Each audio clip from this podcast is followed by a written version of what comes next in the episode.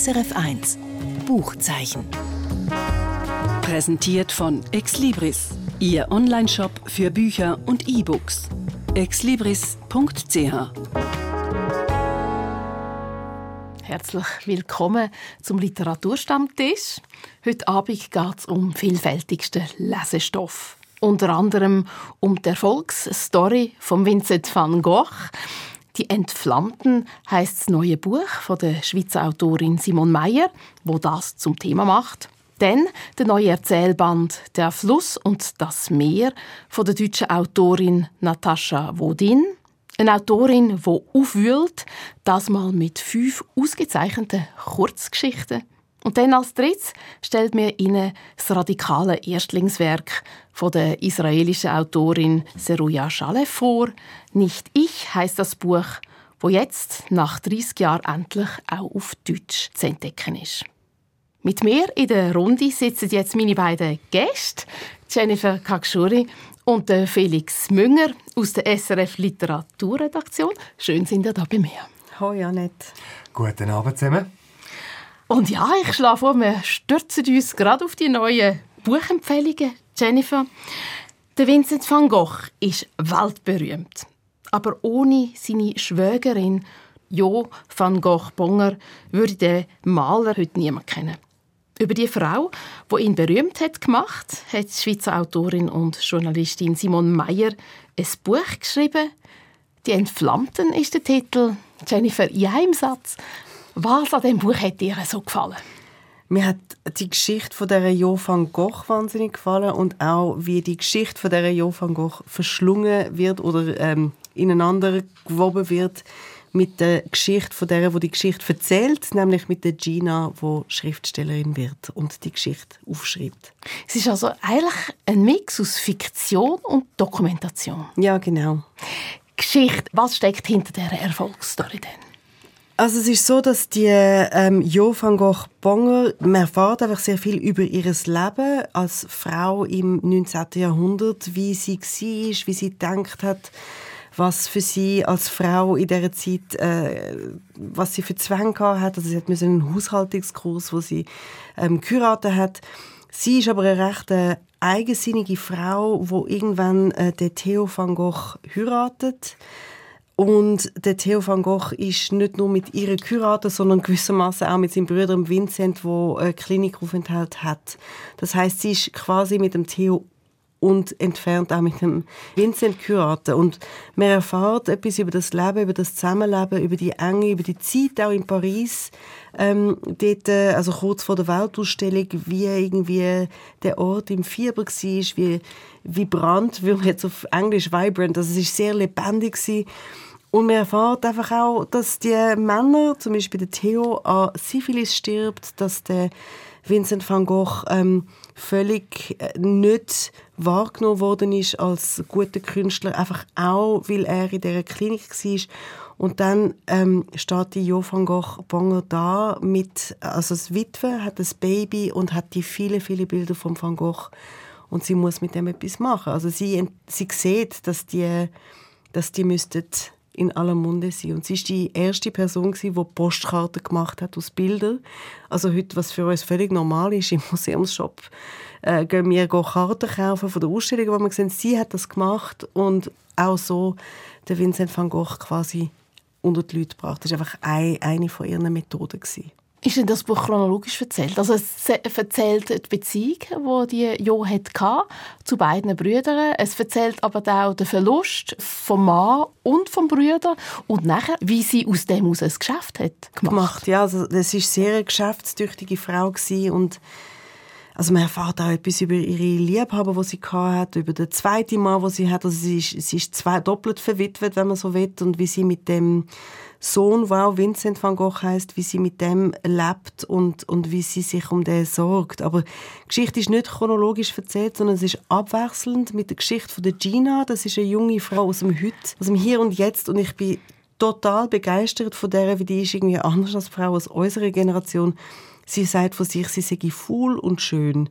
Und also klingt jetzt ein komisch, aber es ist einfach so, dass man denkt, ja, so toll, irgendwie die junge Generation. Und sie sollte wissenschaftliche Arbeit schreiben, stattdessen ähm, schreibt sie den Roman über die Jo van Gogh Banger und für das geht sie zu ihrem Vater, wo ähm, so One-Hit-Wonder-Roman geschrieben hat, lässt sich von dem helfen und nimmt aber auch Anteil an seinem leiden, dass er es nicht schafft, ähm, wieder einen, einen, Roman zu schreiben, der Erfolg hat. Und alle kennen aber den Vater. Es ist ein bisschen im Schatten vom Vater, tritt aber aus dem Haus. Es ist also auch so eine Vater-Tochter-Beziehung, wo man, wo man da ähm, erfahrt.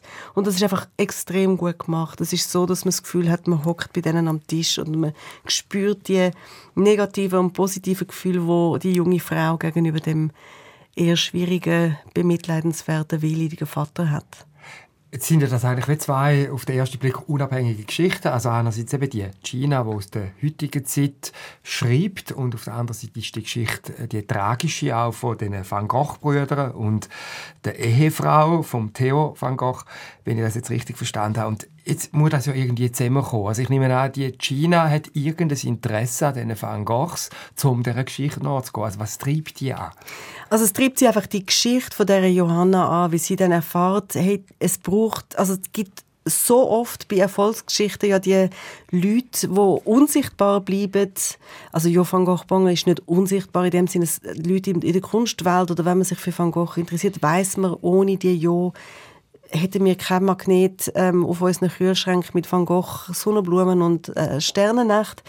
Aber ähm, das treibt sie eigentlich an. Wer ist die Jo van Gogh gewesen? Wie hat die gelebt? Was ist das für eine Zeit gewesen? Und so weiter. Und es gibt dann auch eine Verbindung zwischen diesen beiden Frauen. Sie treffen sich auch in einem Traum, in einem Fiebertraum und haben, also, haben äh, ein Gespräch miteinander. Sie reden miteinander. Also die Frau, die vor über 100 Jahren gelebt hat und die Frau, ähm, wo heute irgendwie anfangs Mitte 20 ist.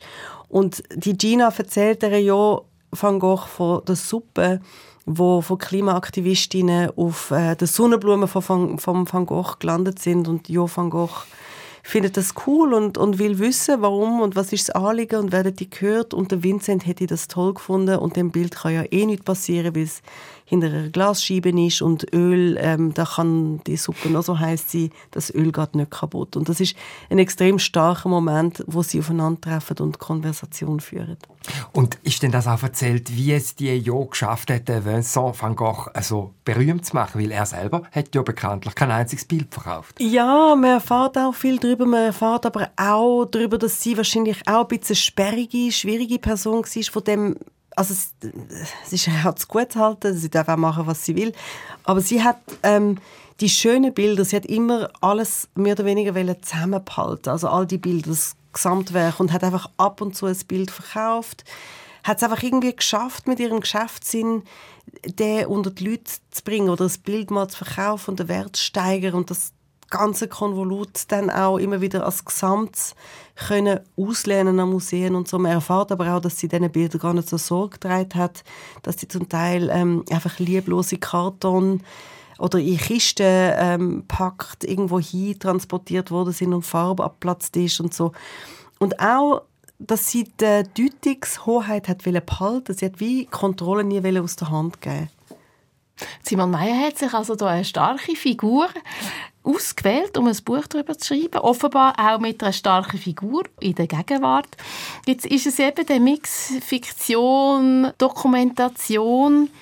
Der Reiz ist ja immer, dass man nie genau eine Antwort wird haben, weil der Jo ihres Leben ist in der Vergangenheit. Wie macht das Simon Meyer, also die Lücke füllen? Also merkt man da, da findet sie ganz viel oder ist sie näher bei den Fakten oder das liest sich das so, wie, wie wenn das wirklich so passiert wäre? Also zum Glück weiß ich das nicht. Also Simon Meyer macht das sprachlich so, dass mich das nicht interessiert, ob das jetzt stimmt oder nicht. Ich glaube ihr das, dass die Fakten stimmen, ob dann die Stimmungen, das ich weiß es nicht. Sie ist ja eine, eine, extrem gute Journalistin. Ich nehme an, dass sie da möglichst näher an den Fakten geblieben ist. Aber sie macht das sprachlich so, dass es mir letztlich egal ist. Es ist einfach so gut erzählt, dass ich einfach der Geschichte glaube, ob die Fakten jetzt stimmen oder nicht. Ich könnte dann Biografie lesen oder auch nicht. Also ich, mir lange das Buch an und für sich. Aber ich muss jetzt nicht überprüfen, stimmt jedes Detail, weil letztlich ist es Fiktion, Dokufiktion. Und so, dass ich ähm, keine Lust hatte, während ich das Buch gelesen habe, irgendetwas am Bildschirm zu schauen, also irgendeine Serie oder so. Es ist einfach gut erzählt. Es ist sprachlich extrem toll. Es fängt immer mit ganz kurzen Sätzen an, jedes Kapitel, und dann rollt sie sprachlich einfach alles, was sie an Klaviatur hat, rollt sie aus und, und spielt mit der Sprache, hat schöne, eigenständige Bilder.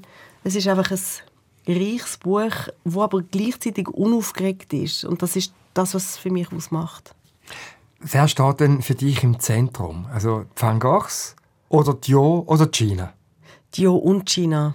Das sind die zwei Frauen, die mich interessieren. Und es interessiert mich auch, also es ist keine emanzipatorische Geschichte in dem Sinn. Also ich glaube, Simon Meyer hat nicht ein Buch über starke Frauen schreiben, sondern das sind die Figuren und die stehen einfach auch für gewisse Frau in einer gewissen Generation.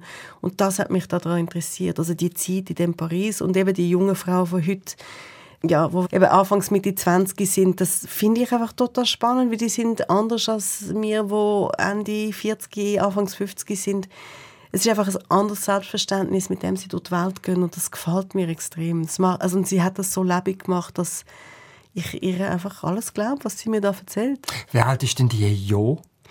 Die Jo, die begleiten wir von Anfangs 20er bis äh, zu ihrem Tod. Also mindestens ein Teil ist auch in dem Alterssegment, wo dich da so interessiert.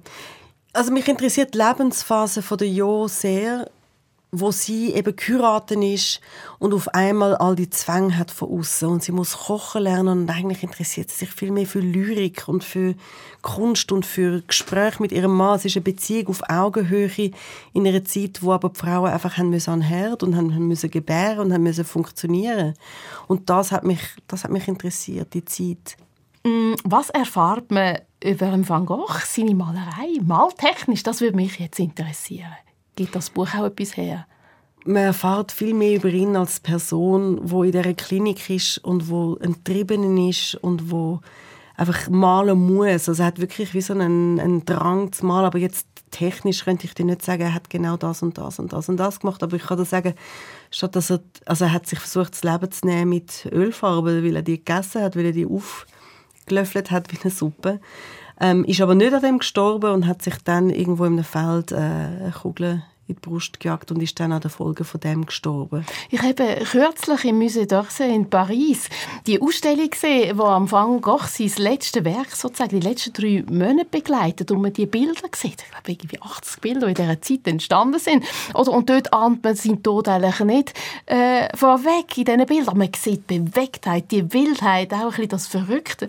Und auch wie, wie er mit diesen Farben schafft, die Leuchtkraft durch Komplementärfarben erzeugt und so. Und das hat mir so so Eindruck gemacht, dass mich jetzt das Buch natürlich auch interessiert. Muss man dann erzählen, wie du das Buch gefunden hast? Ich bin gespannt. Das also zum Buch, das uns Jennifer Kakschuri vorgestellt hat von der Simone Meyer, «Die Entflammten». Es hat 272 Seiten, es ist im Verlag «Kein und Aber» erschienen. Und heute Abend nach der 10 wird auch lebhaft im Literaturclub am TV über das Buch diskutiert. Jennifer, du nickst mit dem Kopf, sind wahrscheinlich nicht alle deiner Meinung. Ja, genau, eben am 20 ab 10 heute auf SRF 1. Kommen wir zum zweiten Buch, das wir Ihnen heute Abend vorstellen. Felix, von dir weiß ich, dass die deutsche Autorin Natascha Wodin eine von deinen Lieblingsautorinnen ist. Und Besonders ihr Buch hat dir sehr gefallen, da mag ich mich auch erinnern. Sie kam aus Mariupol und das Buch handelt vom Leben von der Natascha Wodin, ihrer Mutter, die Zwangsarbeiterin war und von den Nazis verschleppt wurde. Jetzt sind es denn Themen von der Natascha Wodin, die dich so faszinieren oder die Art, wie sie erzählt? Ja, es ist schon beides. Also es geht in dem Buch, wie es übrigens auch letztlich in all ihren Büchern, die ich gelesen habe, von ihr geht, um Menschen, die Verletzungen in sich tragen. Also so biografische Prägungen, die ein Leben lang nachwirken. Und in dem Buch geht es jetzt um Natascha Wodin selber. Also es sind sehr autobiografische Texte. Oder dann um Randexistenzen, wo sie beschreibt, wo eben auch auf sich selber zurückgeworfen sind, wo verletzte Seelen sind und wo den Platz suchen im Leben und das sind Figuren, die sie kennt hat. Also um vielleicht noch nachzureichen, ihr neues Buch ist ein Band mit fünf Erzählungen. «Der Fluss und das Meer» heißt der Erzählband. Felix, gibt es da einen Hintergrund, warum der Titel? Ja, also das ist die erste Erzählung von dem Band und da greift sie eigentlich nochmals das Thema auf, wo sie schon umtrieben hat ihrem Erfolgsroman, ihrem Bestseller. Der Roman hat sie wirklich im Literaturhimmel ganz hoch aufgespült. Sie kam aus Mariupol, wo sie eben äh, suchend ihre Mutter erforscht. Und es ist eine tragische Geschichte. Die Mutter ist in Mariupol geboren, am Asowschen Meer. Also Mariupol ist ja jetzt traurig bekannt worden, auch wieder durch den Ukraine-Krieg. Mhm. Sie hat dort die Oktoberrevolution erlebt, den Bürgerkrieg, den Stalinismus. 1941 sind dann äh, die Nazis eingefallen und haben die Mutter, dort mal eine junge Frau, nach Deutschland als Zwangsarbeiterin verschleppt. Nach dem Krieg ist sie dann frei geworden, ist in Westdeutschland geblieben und hat aber all die Verletzungen, die sie da erlebt hat, nicht verkraftet. Natascha Wodin ist 1945 auf die Welt gekommen und die Mutter hat dann da, wo Natascha, wo die gerade mal etwa elf war, sich das Leben genommen. Die hat sich in Bayern in den Fluss gestürzt. Sie hat es einfach nicht ausgehalten. Und der Fluss, der ist verbunden, und jetzt äh, zu dem Titel, mhm. der Fluss und das Meer, der Fluss ist verbunden über die Donau, denn, äh, also die Regnitz ist verbunden über die Donau bis zum Schwarzen Meer. Und sie stellt sich dann so vor, dass jetzt wieder eine Verbindung gibt von dem Fluss, wo die Mutter gestorben ist und wo zurückfließt an den Ort, wo sie geboren ist. Das klingt jetzt wahnsinnig schwer. Wie ist das dann literarisch? Wie ist das zum Lesen? Das ist eben das Zweite, wo dann nicht am Anfang gefragt hat, wie ist das die Sprache oder sind es die Inhalte? Es ist eine, eine sehr ähm, eine suchende Sprache, sehr eine, eine lakonische Sprache, sehr eine präzise Sprache und eine, die eine unglaubliche Poesie entwickelt. Also es ist auch so, dass die Verletzungen, die da beschrieben werden, also die, die, das traumatische Erlebnis als junges Mädchen die Mutter zu verlieren und einen Haufen nicht zu wissen über die Geschichte, die Frau ein Leben lang begleitet hat, also Natascha Wodin. Aber indem sie darüber schreibt, indem sie eine unglaubliche Poesie entwickelt im sprachlichen Gestalten von dieser Verletzung, wird das so auf gefangen. Findet es einen Boden, ist es auch gut, ist es auch äh, in einer literarischen Gestalt, wo etwas unglaublich Tröstliches entwickelt, auch für Menschen, die jetzt vielleicht nicht solche Traumata mhm. in so einem Ausmaß mhm. umeinander tragen, aber wo doch zeigen, dass es einen Umgang gibt. Es ist ein Teil vom Leben, es ist ein Teil vom Menschsein, von dieser Natascha Wodin und sie hat das enorm fruchtbar gemacht, einmal mehr in dem Roman oder in dem äh, Erzählband. Eben, du hast gesagt, äh, Roman, also das sind ja fünf Erzählungen, die müssen alle relativ lang sein. Vermutlich sind die zu lesen wie Kurzromane, die einem Einblick in ein Leben geben und mit all seinen Verletzungen. In der ersten Geschichte ist es etwas eher autobiografisches, oder?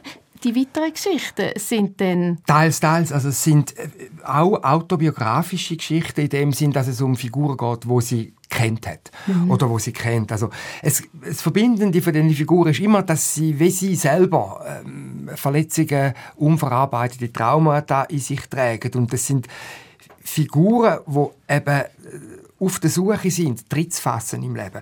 Und da geht es zum Beispiel um eine Nachbarin, die sie mal hat in den 60er Jahren. Sie war hier geheiratet, Natascha Wodin, in einem Fahrrad, einem Deutschen und im, in einem Einfamilienhausquartier und im Garten nebenzu hat ein Gartenhaus gegeben. Und dort hat eine Frau gelebt, ganz seltsam, äh, eine fettliebige Frau, die in so einem verwilderten, verfallenen Holzhaus gewohnt hat, in einem verwilderten Garten.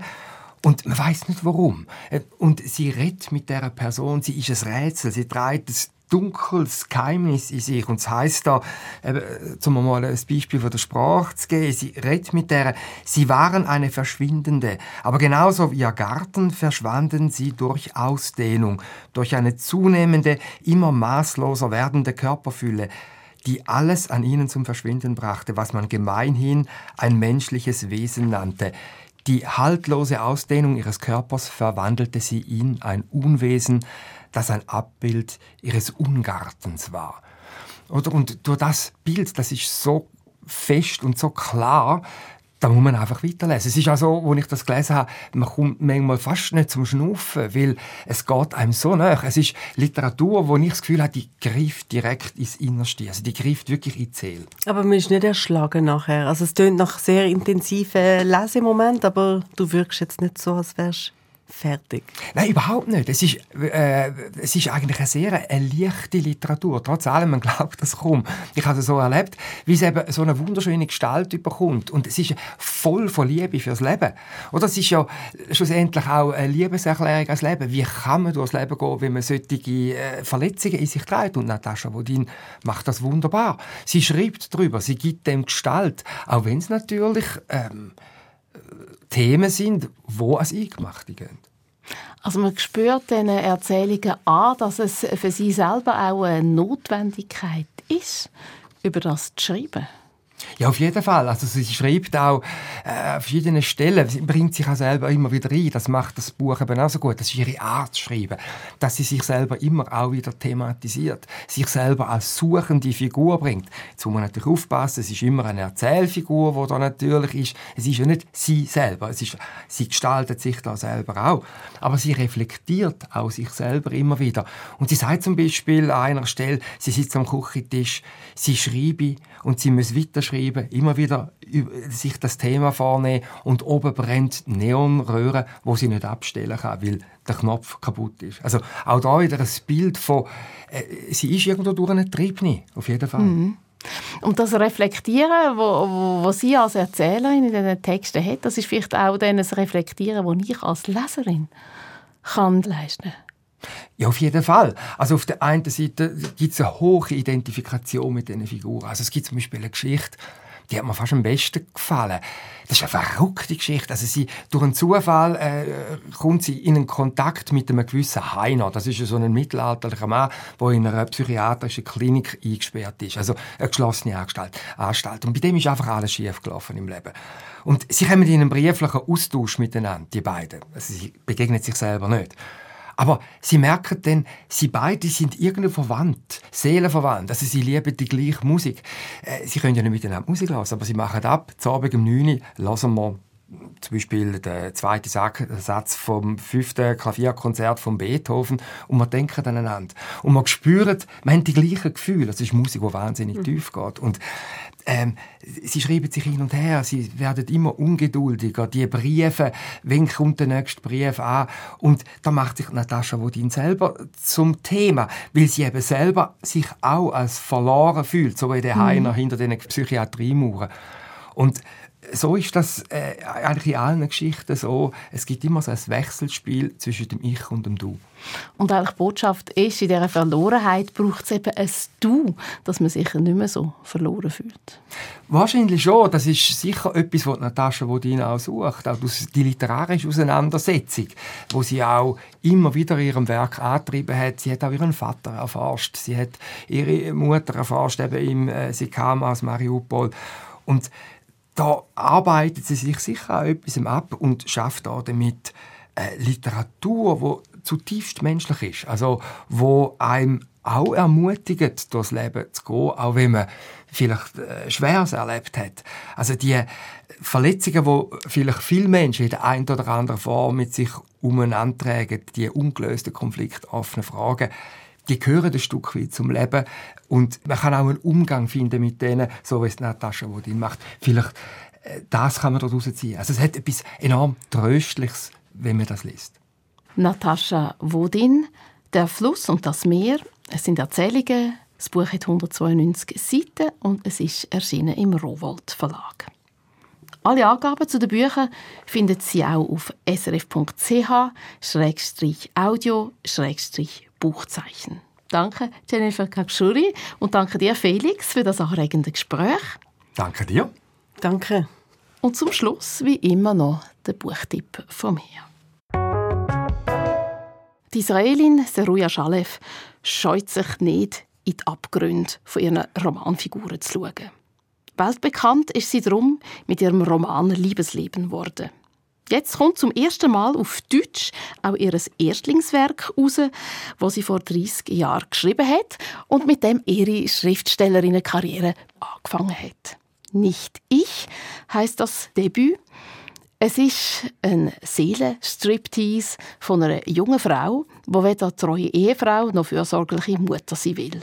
Sie will aber vor allem eins, ein selbstbestimmtes Leben. In einem sehr gewagten, manchmal auch sehr verworrenen und surrealen Monolog lässt Seruja Shalev ihre aufgewühlte Protagonistin von Freiheit, sexueller Lust und von Mutterschaft erzählen. Ein Mädchen, um das du dich nicht kümmerst, sagte ich mir, wirst du nicht lieben. Ein Mädchen, dem nicht du die Zöpfe geflochten hast, ist nicht deine Tochter. Wie Besuch, der nur kurz hereinschaut, kam sie in mein Zimmer, gab mir einen kleinen Kuss und sagte Steh endlich auf. Ich musste mich schützen. Ich wusste nicht, wozu sie noch fähig war.